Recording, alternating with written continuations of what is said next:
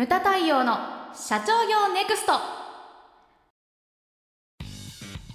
でもなんかそのキャップの話を聞いてると、はい。うまくこう回っている会社さんって、なんか社員さんもすごい楽しそうだなってあなんなんです思うんですけどね。自分からもどんどんまたいろいろチャレンジされたりとかね、して。あのーさっきのあの工場用の洗剤とかはいはいを作られてるとこやったら、まず自社のお人が喜んでくれたら、ううんわすごい喜んでくれるやんねっていう実感が、ね。開発者もやっぱり直で実感を感じるわけですよね。うんほんならもっと何があるんやろうってもっとどうしたら喜ばせるんやろうっていうことを本当に自主的に考え出すんですよね。そしたらもっとこんなんもできませんか？うん。あんなんもできませんか？って。それで上司から価格がこうやって言われるも現場からもうちょっとここら辺をこういうふうにしてみれば使いやすいんやないかな。もうなんとかしようかなと思って。結構これ真剣にこっちの方が考えて。へうん結果的にできたりするーんですよはいはいはね。い。だから大きな方向性っていうのはもちろん経営者の方があうん。のリーダーの方がつけられて。でやり方っていうのはやっぱりそれぞれが一回それぞれのポジションで一回考えて試してみる。そしてそれを試しっぱなしにしないで良かったことも悪かったこともいっぺんチームで持ち寄ってうん。共有してど。うしていったらいいかって考えることによって自分ごとになっていくと思うんですね、うん。これが。あのーどうしてもこうややっていく方向もやり方も決めてやらややってもらうとかうん。やらせるというところでいくと実はもう正解を決めて落とさないといけないっていう。うん。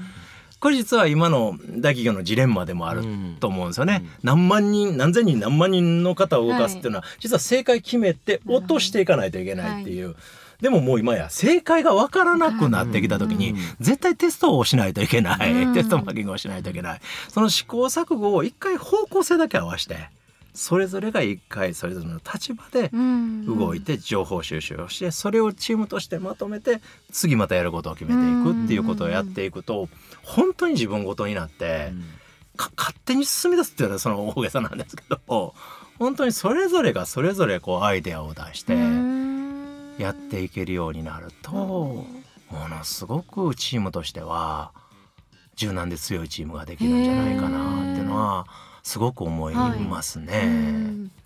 だからあれですよねそのマーケティングっていうのは、結局その人材育成にもやっぱりつながるななっていくと。思いますね。あの結果的なんですけど、うん。一緒にみんなで人を見ようぜということを考えたり、うん。その人がどう反応してくれるかという情報を共有したり、でやっぱり喜びの声を集めたりしてやっぱ我々のやってることってすごく今役立ってるんだよねっていはいう実感値、うん。行動と実感値を持ってだったらもっとどんなことができるだろうかっていうふうに考えていくと、そこをやっぱりこうマーケティングを通してマーケティングなんだけど、うん。人がもっとやる気になったりとか、うん。自分自身で考え出したりとか自分自身で学び出したりとかっていうことが結果的には今すごくなっていく可能性っていうのはめちゃくちゃあるんだろうなっていうのは実はすごく実感することであの僕のお客さんではい。100年以上続いてるあの日本一一応古いというおでん屋さん、うん関東だけの、はいあのタコ梅さんというおでん屋さんが。僕この間行きました。ああそうですか。私も行きました。本店本店のところに、はい。あはい。心斎橋。金斎橋のはい本店のところで、ちょっとちょっとあの心斎橋って言っても結構あるそうですそう。端端っこというんですかね。その通りですその通りです。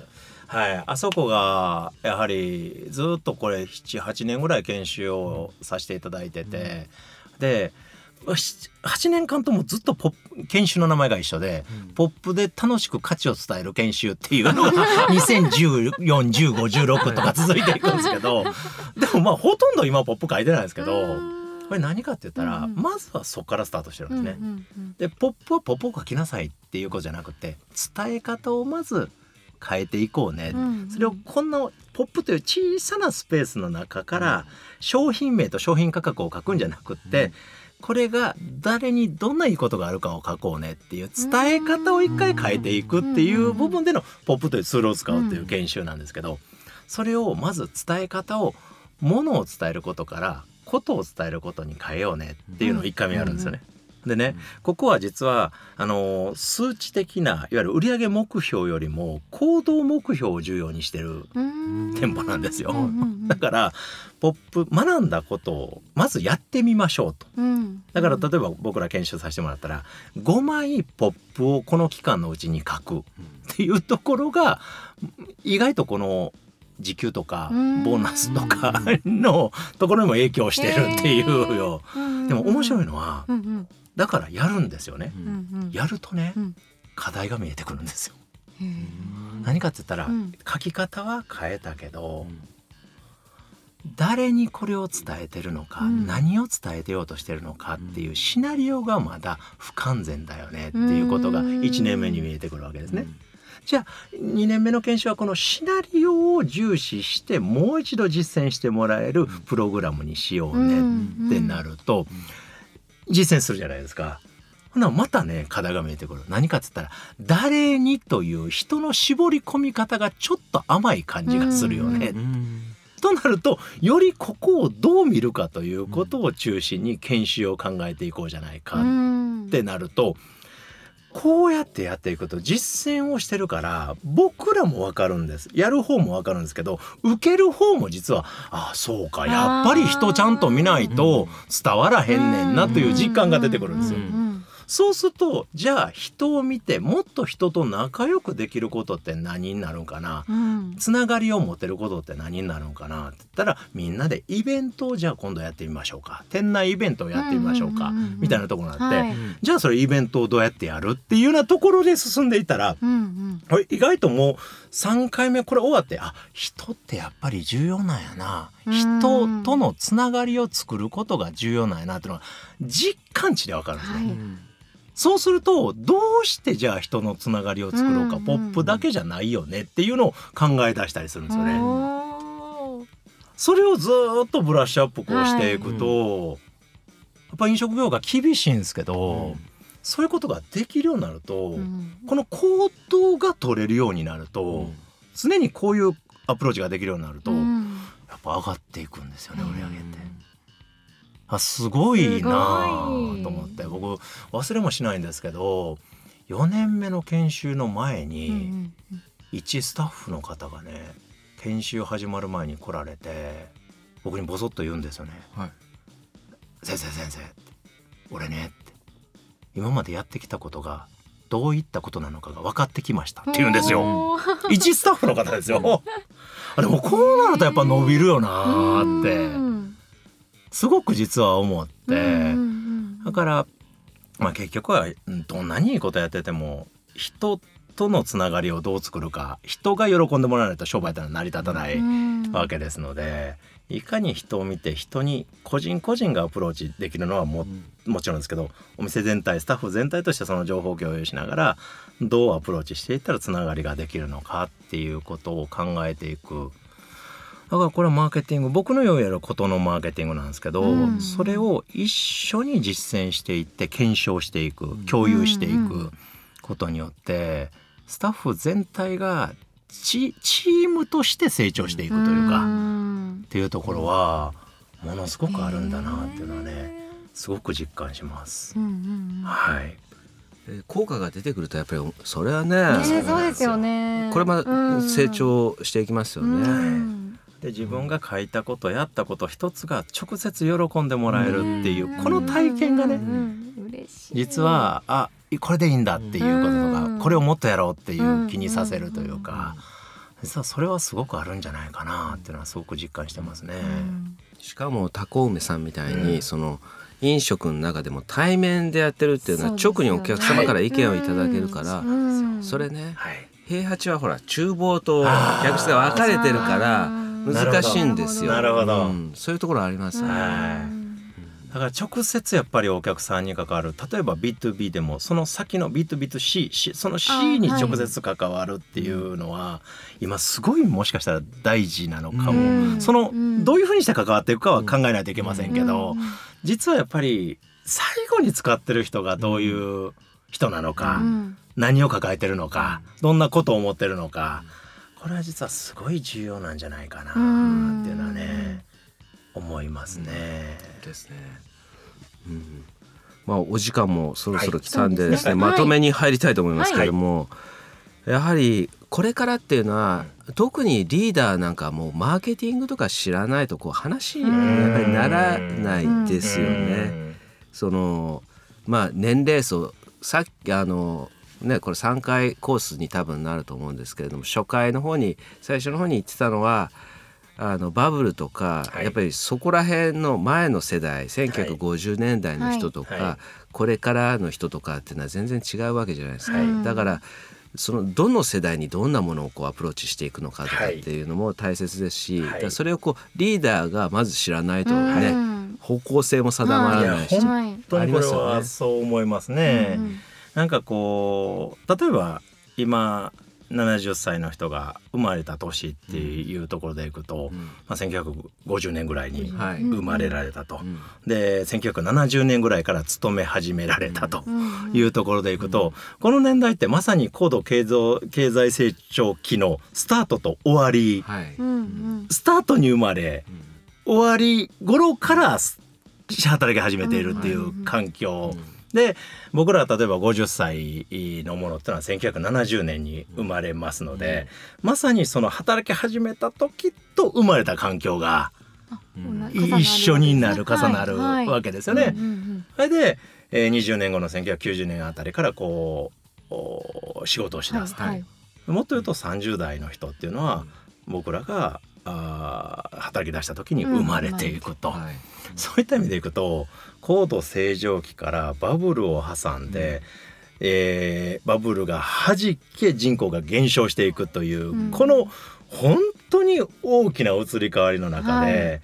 基本環境が人を作るっていうことになりますので、うん。生まれた環境と仕事をしだした環境が圧倒的に変わってくるというところは、本当に価値観が恐ろしくこうホップステップジャンプ級に 変わってるんじゃないか。はい。全然違いますね。うちもたかだかね30人弱の会社ですけれどもあのね会長世代っていうのはやっぱりはい。ねお前たちマイホーム買えって言ってた世代ですけどもうちの部下見てて坂上とか見てても一軒家変わらないみたいな。あまあいることは言いますよ。それはね。うん。ではい。もそのね、あの夫婦2人とか、子供いても1人とかだから、こうマンション、便利なマンション、駅前駅から近いとかそういうところをこう住むはい。会社から近いとか、社員の方がいいとこ住んでたりするんですよね。ドアトゥドアで30分ですとかいらっしゃったりして「おいおい」みたい。な。はい。うちは駅まで徒歩15分。はい。いやでもだから車とかもねそういう人たち持ってなかったりとか、僕たち世代はねその90年代とかのその結構ね2リッタークラスの車を中古で買ってみたいな、もう車世代なんですよ。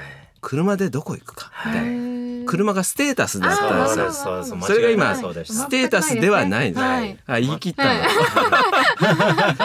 そうなんですよ。だからそれが価値観の違いなんですよだと思うん。ですねうん。でこれは言い悪いではなくてよね育ってきた環境がその人の価値観を作るうんそれだけ環境が変わってるというところを認識した上でどうするのかということを考えていかないとお互いがあいつは分からへんこいつは分からへん何言ってるのか分からへんって言っててもつながっていかないので企業として。あそれがすごく大切なんだろうなというのは思って。やっぱり僕らもいろんな経営者の方とお付き合いをさせていただいてやっぱりこう60代70代という経営者の方ってのは環境がないという足りない環境の中で、あの作られてきた価値観というのがもう人物金あがない。とうんうんいううんところあで作られてきたあところなのでやっぱそれを得るためにどうするのかっていうところがハングリー精神。ないんだからっていう。うん。ないものを埋める。足りないものを埋める。うん。これがおそらくハングリー精神だと思うんですね。うんうんうんでもその人たちが頑張ってくれたからこそ今多くの部分が満たされてきたとはい。いうところ。ということはある程度満ち足りた時代にハングリー精神をみ求めてもうん。これ実はなかなか、あのいやないんだもの空いてるところがっていうか、ま満腹足りない満腹なんだもんっていうところにはい。なってきた時に、はい。じゃあここの時代はハングリー精神やったけど、うん。特に今の30より若い人っていうのはじゃあ何が取って変わるんだ？前進する力として。うんうんうん何が取って変わるんだって言ったら僕個人的な意見としては好奇心なんじゃないかなとうんうん思うんですね。でそこの間をつないでるのがまさに我々のうん。40代うんうんのうんいわゆる人うんなんじゃないか。どっちの気持ちもちょっとわかるっていう。わかります。よね。なのでこっちがいいこっちが悪いっていう判断じゃなくって、こういう状況で価値観がこれだけ変わってるんだ。それを企業として社会としてつなげていくにはどうしたらいいかっていうのはもしかしたら我々30代後半ぐらいから40代、うん。えーここら辺の人がちゃんとつないでいくという認識をうん。主張ではなくてうん。つないでいく世代をつないでいくっていう認識を持ちながらやるこう経営というか、していくことがスタッフ間もそうですし消費もそうですし、これは実は重要なんじゃないかなっていうのはすごく感じます。そうですよね、はい。今キャップ言ったけれどもあの消費もね商品とかもそうだけれども、組織もそうですよね。会社の中にいろんな年代がいるわけですから、はい。あのさっきからこうねせ西暦で話してたんですけども、はい。はい平成で言ったら平成元年生まれが、はい。今年平成の年で言ったら31年なので、はい。30歳になる年なんですよね。